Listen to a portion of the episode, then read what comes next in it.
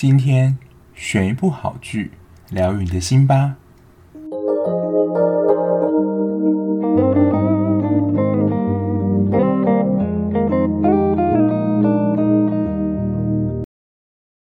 Hello，欢迎收听追剧二百五，我是小 B。今天要跟大家聊的呢，其实我在恋慕那一集，就是有跟大家聊到说，我最近其实有在看。几部古装剧，然后这个就是其中里面我之前有说我会看的，然后发现超多人看这一部的，然后讨论度也蛮高的。最主要可能是男主角是 Two PM 里面的俊昊，就是也是一个 idol 来演的，当然还有他的剧本也蛮吸引人的。那我就是最近同时也在嘎，就是在 Netflix 上也非常火红的《那年我们的夏天》。我发现就是可能大家不是台湾观众嘛，就感觉个性都还蛮 M 的，就是一定要那种虐恋被虐的感觉，就是越虐我越爱。那这一部我今天要介绍的是《衣袖红镶边》，它是小说改编的一部作品。说在我看到最后一集的时候，它这一部总共有十七集。那它一开始其实收视大概在四五集的时候就开始飙高，在韩国那个地方。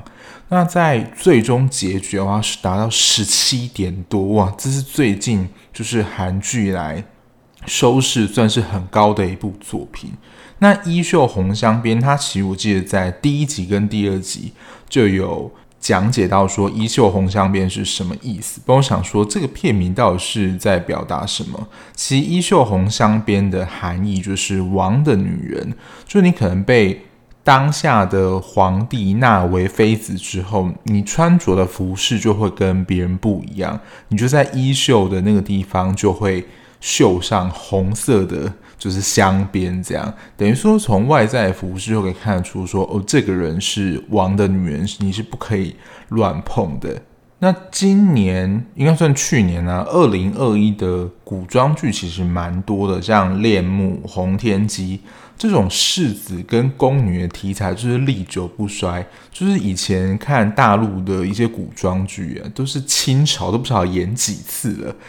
那这一次演的这个时代呢，其实也在韩剧里面的古装剧算蛮多的。比较早期还有一部就是专门的演这个世子的故事，就是李算。李算就是在韩国里面其中一个算皇帝嘛，就是韩国史我真的是没有很熟，应该说完全不熟啦，没有什么研究。可是它里面的剧情啊，我就是有稍微去翻一下，就是。维基百科的介绍，就是李算在韩国的政治上算是蛮孝顺，也发展了蛮多德政的。从第十七集，就是他在山上遇到那个老人，其实那个老人根本不晓得说跟他讲话就是当今的世子，不过他就说这是。他历经了朝代以来最好的一个时代，这样，所以它其实里面还是有一些史实还原的地方。就我大概看了一下啦，包括就是代理听证这件事情在前面的地方，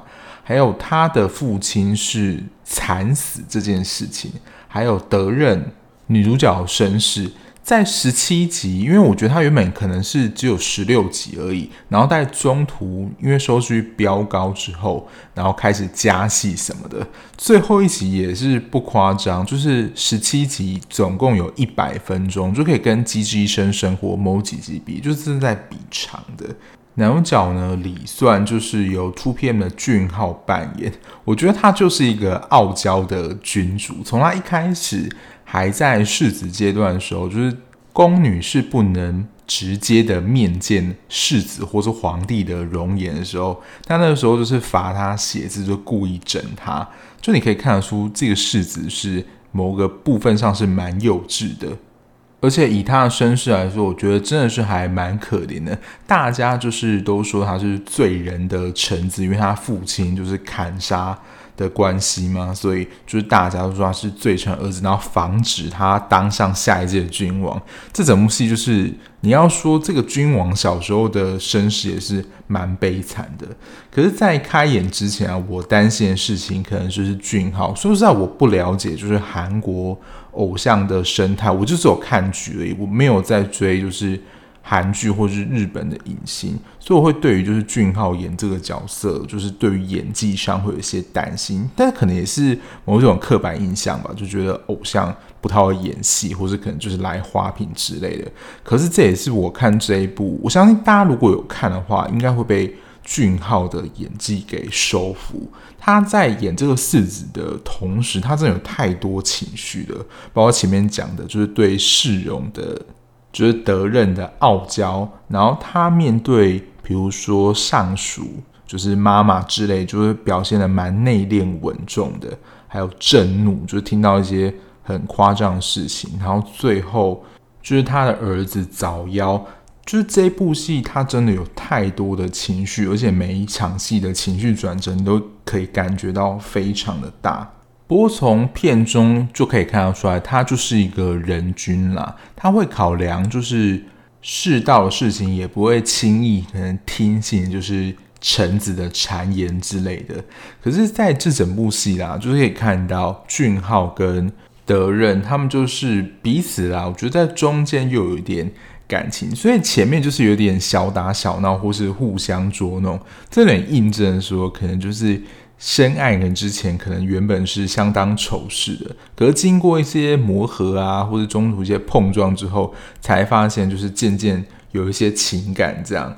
不过对于喜欢谈感情、直接或是就是有爱要大声说出来这件事情，就是。喜欢看这种比较直接类型戏，可能会觉得这部戏这个女角到底在干嘛？因为她其实就是宫女的身份，照讲说就是君王有什么样的请求或请托，她就接受就好了。而且她自己其实我觉得对君王也是有一些感觉的。所以有些人就会觉得说，呃，怎么那么烦？但就是因为就是爱又爱不到，就是很 M 的这种虐恋，就是大家就越爱啊，不是吗？就这一部，其实在一开始我还没有开始看的时候，在网上看到一些评价，就说哦，这一部很虐啊，就是要有心理准备。那我自己本身也是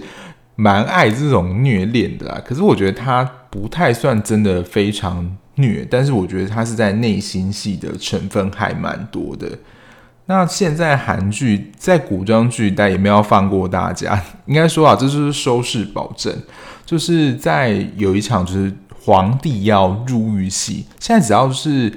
我之前看丹尼表姐 YouTube，他就有一集在分享韩剧。他说现在韩剧如果男主角没有入狱戏的话，先扣五十分。我觉得这部戏即使是帝王啦，也有抓到这个真理，这样就是收视票房。这一部戏就是我觉得那个入狱戏真的还蛮唯美的，真的就是现在三温暖的，你要说古早版嘛，它就是用一个像是浴池一个正方形围起来，然后里面就是有一些丢花瓣啊，就是整体的气氛还是蛮好的。可是我真的也是蛮想吐槽，但是我觉得可能是那个时候的风气是要比较保守吧，就男生在洗澡的时候为什么会穿一件那个是？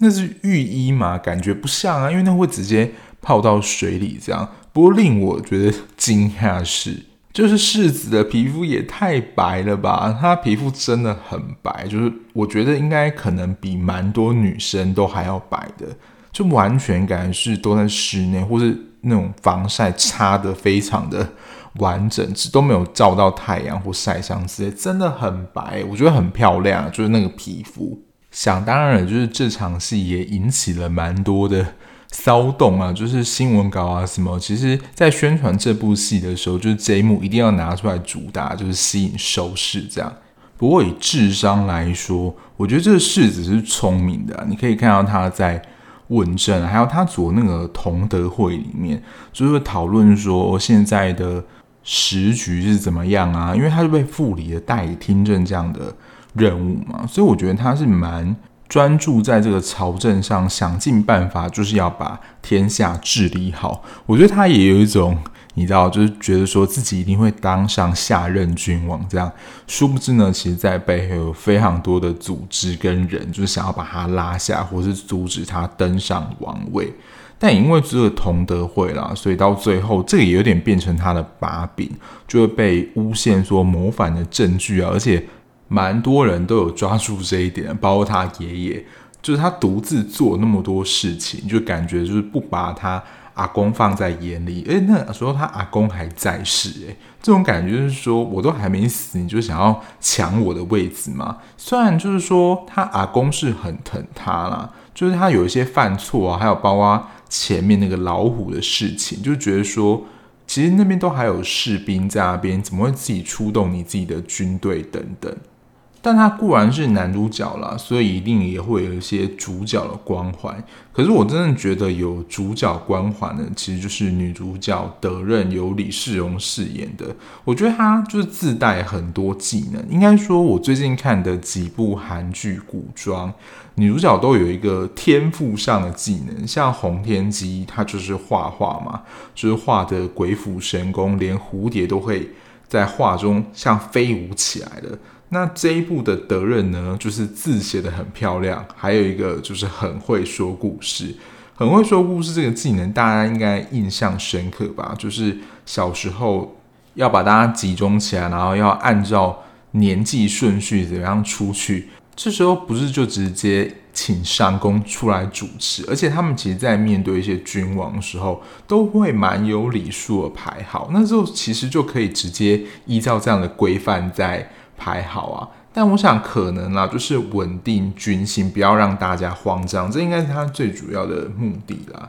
还要靠着他就是非常会说故事的能力，也帮他逃过一个死劫。就他小时候，大家应该还记得，就是现今的皇上送了他一个，就他去守丧的时候送了他那一本不知道是什么东西，然后后来就是被指说，就是你怎么会有这个？就是以他的身份是不可能拿到这个。就是逝去妃子留下来这样的一个书籍，他靠他强大说故事的能力，让现在的君王想起那夜发生的事情。我觉得真的是很强诶，就是说故事变成一个非常专业，然后让人家深入其境的一个技能。我觉得 Podcaster 就是如果你是讲故事类的，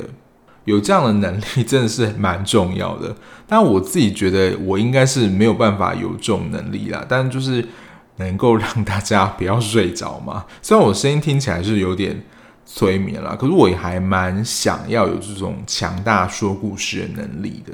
但一开始殿下的反应应该也没有错啦，就是谁会记得那么琐碎的事情？那其实我觉得最近就是看韩国的古装，就可以学到一些，就是他们叫世子的一些名称，但我不晓得我念的是不是对的啦。他们叫殿下，好像是叫秋哈，就是殿下的意思。然后什么什么娘娘，就是什么什么妈妈，就是全部加一个妈妈就对了。这在看韩国的古装剧里面，应该就是必备的，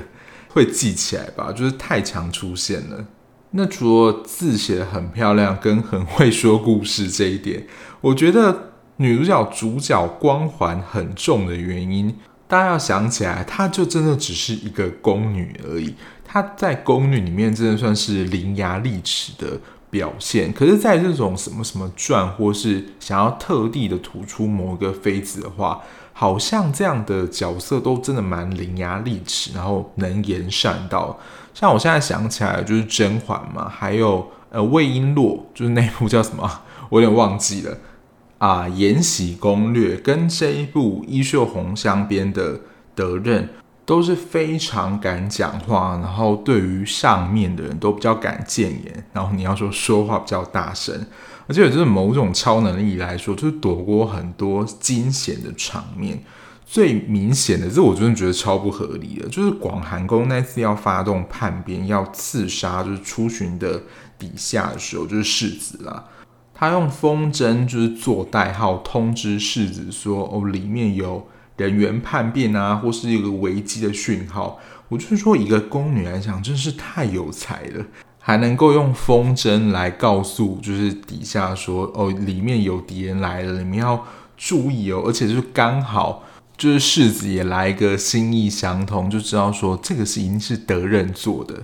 当然，前面有夸下海口啊，就是德仁他在前面不是有讲说，不论你是遇到什么样状况，我都会保护你。以他在东宫宫女的这个角色，因为他就是东宫的人嘛。不过这整出戏《衣袖红镶边》，他最主轴的还是在感情线，就是李算跟德任这一对。我觉得这两个人的情感啦，这一部戏就是内心戏很多的一部戏。因为其实对德任来说，他就是东宫宫女嘛，就是成为东宫的人，尽力的为主子服侍。我会说，就是这一部戏就是内心戏很多，然后很内敛的原因，就是其实德任他不愿那么快成为王的女人，就其实有蛮多的，也不是蛮多，有两个原因啦。第一个是他。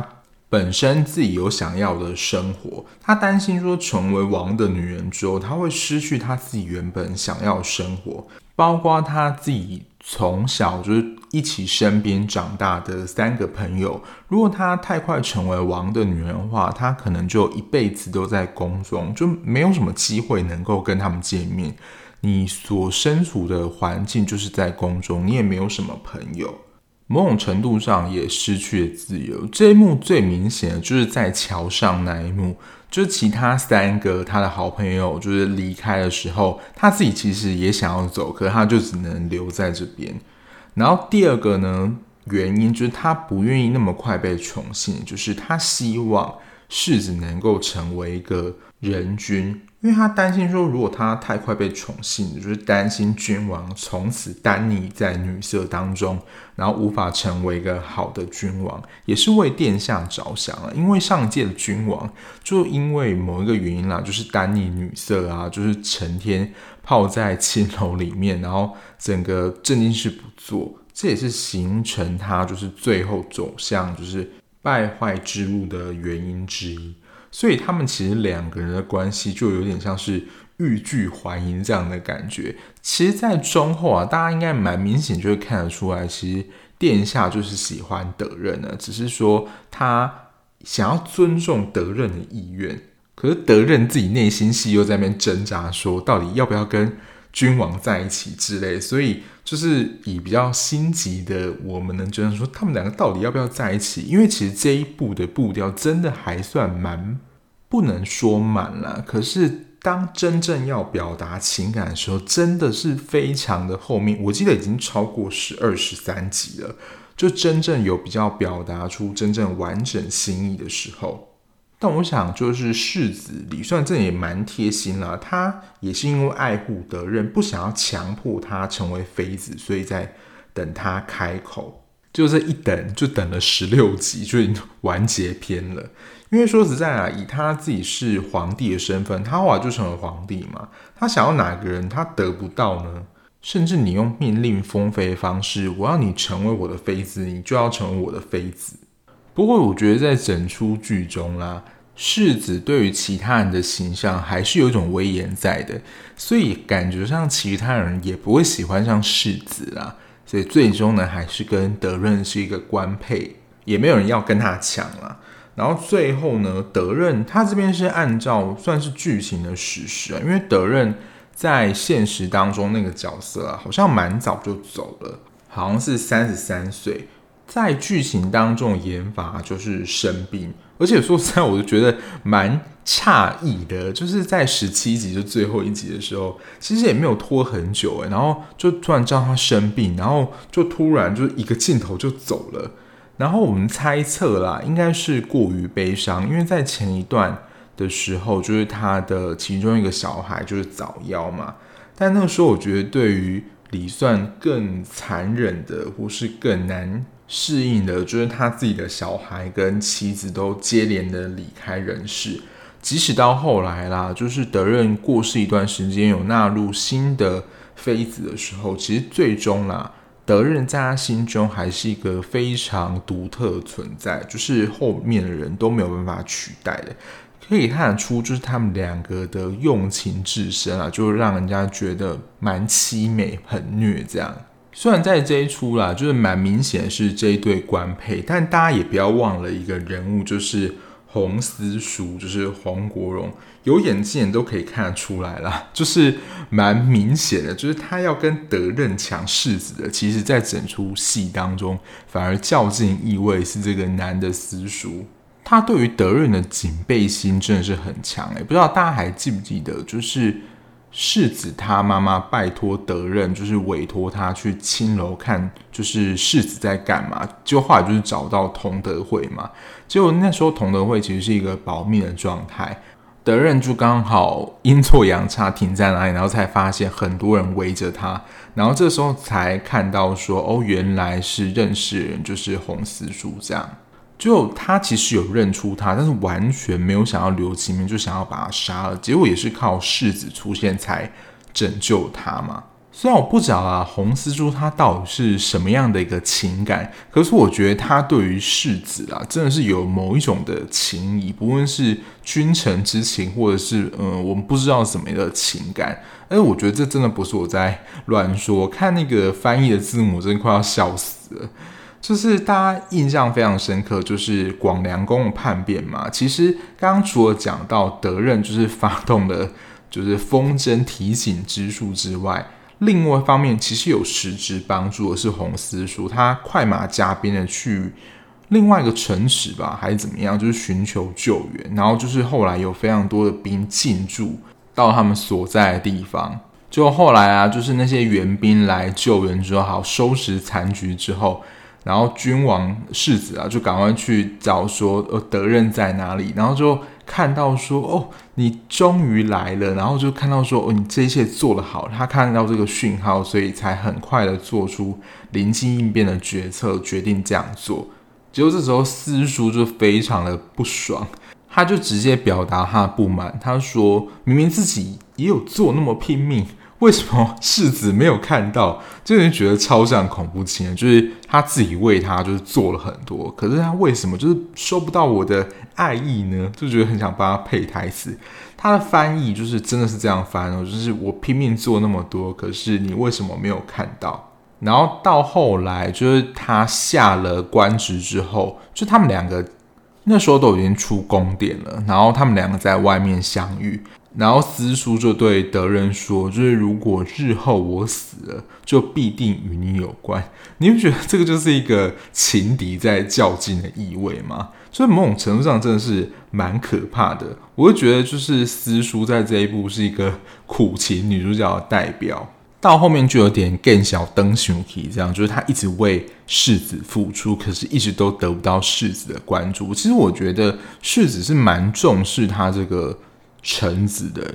而且他到后来啊，就是他准备要被拔官之前，感觉是其他的人说，就是洪思书对于官职啊，其实是有一些野心的。我自己解读啦，当然这我自己随便乱讲了。可是我觉得刚刚就讲他那些台词，搞不好对于世子啊，真的是有一种倾慕之情的。好，就是我觉得这一部的算蛮悲情的角色之一。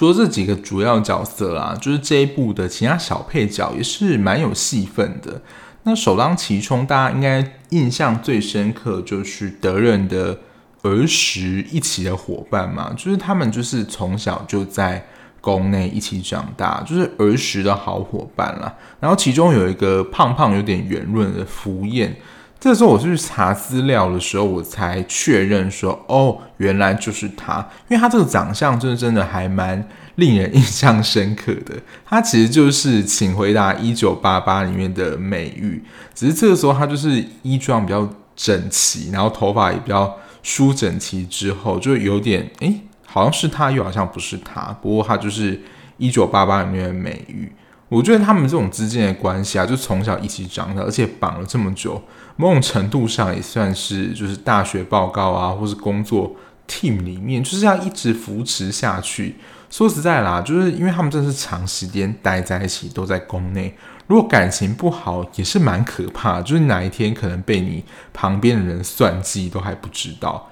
而且其实宫女就是相互的扶持嘛，就是如果你有难的话，我就帮他，然后真的算是有福同享，有难同当。那我觉得。比较感伤的就是刚刚讲的那一幕，他们要离开，在桥上跟德任道别的时候，那种时候才感觉到说，好像他们三个就是离我渐行渐远，而且他们在最后啦也蛮感人的，就是立下了一个约定，就是我们离开人世间的时间不要太远吗，就是我们之后啦要日后再相见，这样就是表现出他们蛮真挚的情谊。就在整出戏当中啊，包括后来其实福彦就是一度出宫，本来也没有要再回来的时候，是他们几经就是几个去看他，然后拉他回来，这样就对他们的友情啊，也是感觉到蛮感动的。再来是这一部戏一个很特别的设定，就是广寒宫，就是提调上宫为首脑这个组织，因为他们其实就是宫女组成的一个组织嘛，在他们的应该上一代吧，就是那个世子要离开的时候，就是抛下他们了，然后就是。就洗脑说世子不可靠，我觉得对他们就留下一个心中的创伤。皇上对他们来说就是一个始乱终弃的男人。那他们其实会被称为元娥的话，其实就是在描写嫦娥吧。他们就是居住在月亮上，就是月宫的故事。然后这样子月宫的地方，就是宫女相互依偎的地方。等于说，就是宫女，其实就是你进宫之后，你的地位，除非你被宠幸之类，否则就是只能当仆人。后来如果妃子诞下龙子啊，或是女儿，其实后来地位都比你高啊，因为你终究只能当宫女而已。所以也是某一种可能，女力觉醒嘛，就不愿意只能一直被动被差遣。要一辈子就是服侍皇帝，看皇帝的脸色，所以他们在这时候筹起了一个秘密组织，这真的很像什么暗杀组织之类的。可是真的也蛮恐怖啊，有点像是邪教。就他们宫女，其实你不论是就是有没有这样的意识，因为在里面宫女就好像被强迫成为就是内团体，你只要没有加入他们，你就是。不是我们这一国的，而且我觉得他们是有点强制啊，就像刚刚讲，就是洗脑他们，所以就是带德任那个妈妈，她没有加入，而且他们对只要不是同一边的人呢、我觉得就是想要把他铲除掉，所以加入这个组织呢，就是广寒宫这个组织还要画押，真的超像邪教仪式。然后他们还有自己的秘密基地啊、名册啊，真是超级完整一套。所以我想他们在那一次原本要刺杀世子的行动，应该是做了非常缜密的规划。虽然这部分是有点超乎常理啦，就是宫女这样子的叛变，而且他们能够组成那么大一个组织，而且里面有一些宫女的身手，真正是女杀手诶，没有在客气的。还有他们要如何招募到这么大宫女，还有其他。可能是太监吧，因为他们在筹备的过程中是有买通一些官兵的，就是可以看到他们有一些默默的交易。虽然这样的设定啊，我觉得有点超乎事实，不过以戏剧效果张力来说，有这样的一个广寒宫的设计，我觉得是一个蛮加分的点，就让世子在登上皇帝这条路上没有这么容易。不过，对于这整部戏，我觉得好看的点啦，除了剧本不错之外，真的是要大夸男主角世子，就是俊浩的演技真的很赞，就是完全不会出戏。他在什么场合是什么情绪，他有蛮明显的表示。那女主角李世荣的任，我觉得演技还 OK。然后可能是因为古装剧的关系吧，就是我觉得古装剧在整体的构筑啊、服装场景，就像刚刚讲的世子入狱那一幕，也真是美到不行。那不过啦，就是如果你画面最美的古装剧，我看了这几部来说，《红天机》还是最美，但是《红天机》的剧情就是到最后就是不太行。所以《一袖红香边》啦，以整体来说。我觉得跟恋慕啦是不相上下，但我相信可能蛮多人是一袖红香边会赢过恋慕的。恋慕我不得不说，就是世子，就是恩兵爷那个角色，我也是很喜欢的。就两个人在呈现世子上都有蛮成熟的演技跟表现。整出戏你会觉得最美、最放松的，应该就是那时候他已经成为世子，应该在最后一集了。就是世子忙于朝政，然后他就是偷闲的，就是变成一个丈夫，躺在德政的脚边，就很像那个我们准备要请，比如家人或是你的伴侣帮你掏耳朵的那个姿势。然后那一集的标题啦，就是刹那其为永恒，那个画面我觉得很美的，就是。女人就是渴望，就是男人像孩子一样撒娇的那个画面，他可以照顾她、服侍她，然后男人呢，能够在疲累的时候有人在就是身边可以依偎的这样的画面，就是恋爱感很强烈啊。虽然本身就是一个爱情戏，可是就是让前面那么虐，然后终于在一起，真是十三十四集。就才有你知道接吻画面，没有韩剧的八级定律，就有一些发展。这一部在感情的呈现上，在前中甚至到后期都是蛮内敛跟压抑的。世子其实可能已经表达很明显了，可是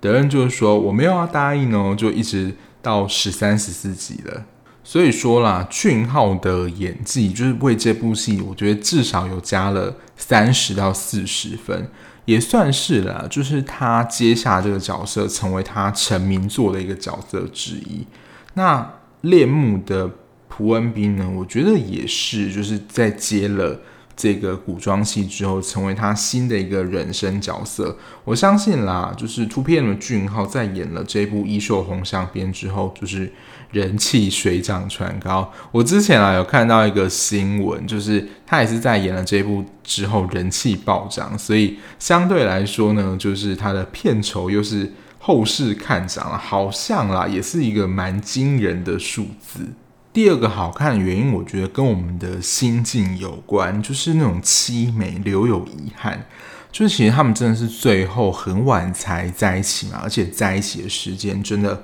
非常的短，就是德任就去世了嘛，然后这种得不到啊，短暂是最美，然后最后相处时间真的很少，就我们看的人就觉得很揪心，怎么好不容易在一起，结果能够在一起的时间就真的很少，没有办法一起度过余生，看他们孩子长大，就好像真的有一种心酸酸的，很遗憾。得不到这种虐恋的感觉，也让这一部啦，就是我觉得好看的原因之一。他真的有把这样的气氛，就是表达出来。以上大概就是整部剧的一些人物的分析啦，跟我自己的一些看法。然后因为这一部我是连续看的，所以有一些我当时在看的一些疑问或者剧情，我觉得，诶，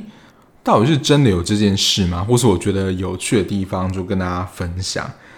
第一个就是我记得在蛮前期的时候，就他还没有成为皇帝，不是有虎患吗？就是德任说故事要引导他们，还还正好逃出去的时候，就真的会有老虎闯进就是城中吗？这件事情是真的，就是在中国或者是韩国，就是我觉得在古代吧，就那时候。还蛮多地方有虎患这件事情的，就是这些老虎是真的会进到村落里面，把可能整个村子人都吃掉。就在中国也有了，在宋朝啊、明朝、清朝，其实持续了一段时间，所以这不是乱言，就是因为我们现在看到老虎可能都是在，就是你只能说在山中，但山中我觉得可能也没有啦，就是真的在动物园里面。然后世子那个时候呢，以一记精准的弓箭，就是射穿了老虎，这样我就觉得蛮不可思议的。他在中间就有蛮多展现了他精准的设计，而且那一幕真的靠超近的，可能就只有三十公分吧。如果那时候世子被咬到，可能就是全剧终，就下面也不用演下去了。第二个点呢，就是大家不知道还记不记得，就是他们那时候。好像是要替当时的皇上举办，就是宴会什么，就是大家传道菜，就是一起去，就是共享这样子，然后就陆续有菜上来嘛，然后就要大家还在猜说，哎，这道菜到底是谁带的啊？然后中间就有出现一道，就是当时的君王最怕的一道料理，我记得同时出现的就是螃蟹跟柿子。大家对于就是这样的组合有没有什么印象呢？会在哪里出现？没错，就是这样组合，好像会在我们现在好像也比较少看到，就是农民历背面，就是农民历背面，就是有非常多，就是吃什么组合啊，可能会中毒啊，或者怎么样之类，就是要提醒大家说，哎，这两个东西不要一起搭配吃哦。然后螃蟹跟柿子就是其中一个组合，然后他在上面说了会中毒这样。然后我自己去网上查了资料，就可能真的有人问说，诶，如果那个螃蟹跟柿子一起吃的话，是真的会中毒吗？那就是食药署回应了，就是螃蟹里面就是蛋白质嘛，然后柿子面可能有单宁酸这样的成分，就如果你这两个东西混在一起吃的话，可能这样的组合就会使蛋白质凝固还是怎么样，但到肠胃上就会使得我们比较难消化，但是是不会中毒的。而且就是现在想想，如果你有看过农民历后面那些食物的组合的话。上面有一些食物你根本就不会吃过，就是超诡异的，你就是根本不会想吃。还是听众真的有就是实验家精神，有尝试过这样食物的组合吗？就是我觉得还是不要啦，因为我觉得它写在农民历后面的话，可能还是有过去的一些经验法则。不过如果你有尝试过后面的食物组合的话，也欢迎跟我分享，到底身体会不会怎么样。好啦，就是总结来说啦，我觉得衣袖红镶边，就如果你本身是属于体质 M 属性，或是喜欢看虐恋的话，这一部是蛮可以看的。或是你喜欢或想要更认识图片俊昊这位演员，他现在真的也算是全方位艺人了。我看那个幕后的花絮，就是他们要杀青的时候，可能是最后一场戏吧，然后他就跳起了霹雳舞，就有一个反差感，就是他。剧情当中也在最后一集啦，是蛮严肃跟蛮悲戚啊，就他就是跳霹雳舞这样，就形成一个反差的可爱感。他在中间啦，就是除了广寒宫啊，还有一些臣子，就是要阻止他登上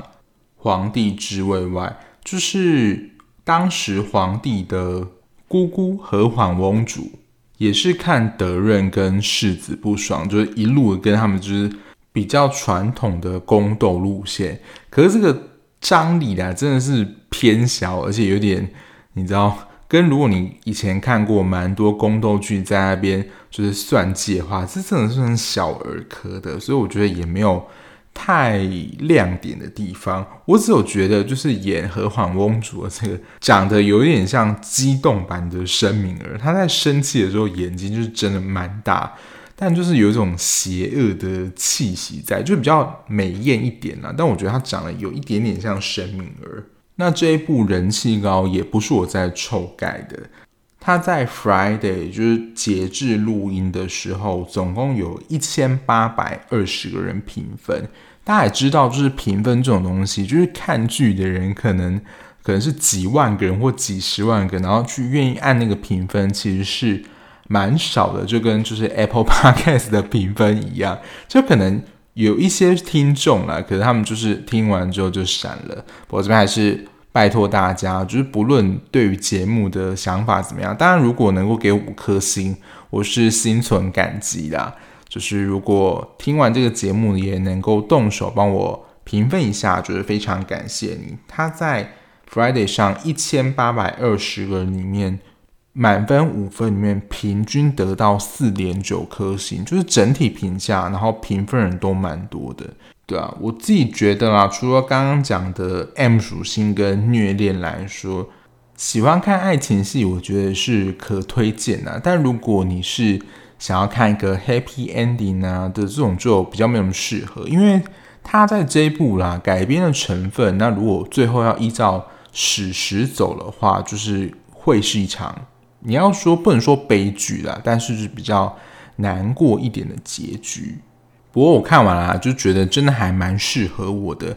我看到蛮多人就是看完之后，好像就是迟迟的没有办法从这个坑走出来。我自己是没有这么夸张啊，可是这部戏在我心中还是会有一个余韵在，就真的会稍微的想一下。我觉得最主要就是那个凄美留有点遗憾的这种感受。其实是还蛮强烈的，就是得不到的罪名嘛。如果今天是一个 happy ending，想说哦，happy ending 很高兴，那我们就可以继续的前往下一步了。那就是这种得不到的心情，就会让我们就是心里有一些惆怅的感觉。好啦，那今天的节目就到这边，感谢大家收听。最后再提醒大家，不论你是用哪一个平台收听。按下订阅键呢，就可以比较快收到节目上架通知，也不会错漏节目喽。那如果你想要了解我及时追剧的讯息的话，在资讯的地方有我的 IG，或想要留言告诉我节目有什么可以改善，或是你有什么剧想要推荐的话，都可以到我的 IG 找我哦。那我们下一集节目再见啦，拜拜。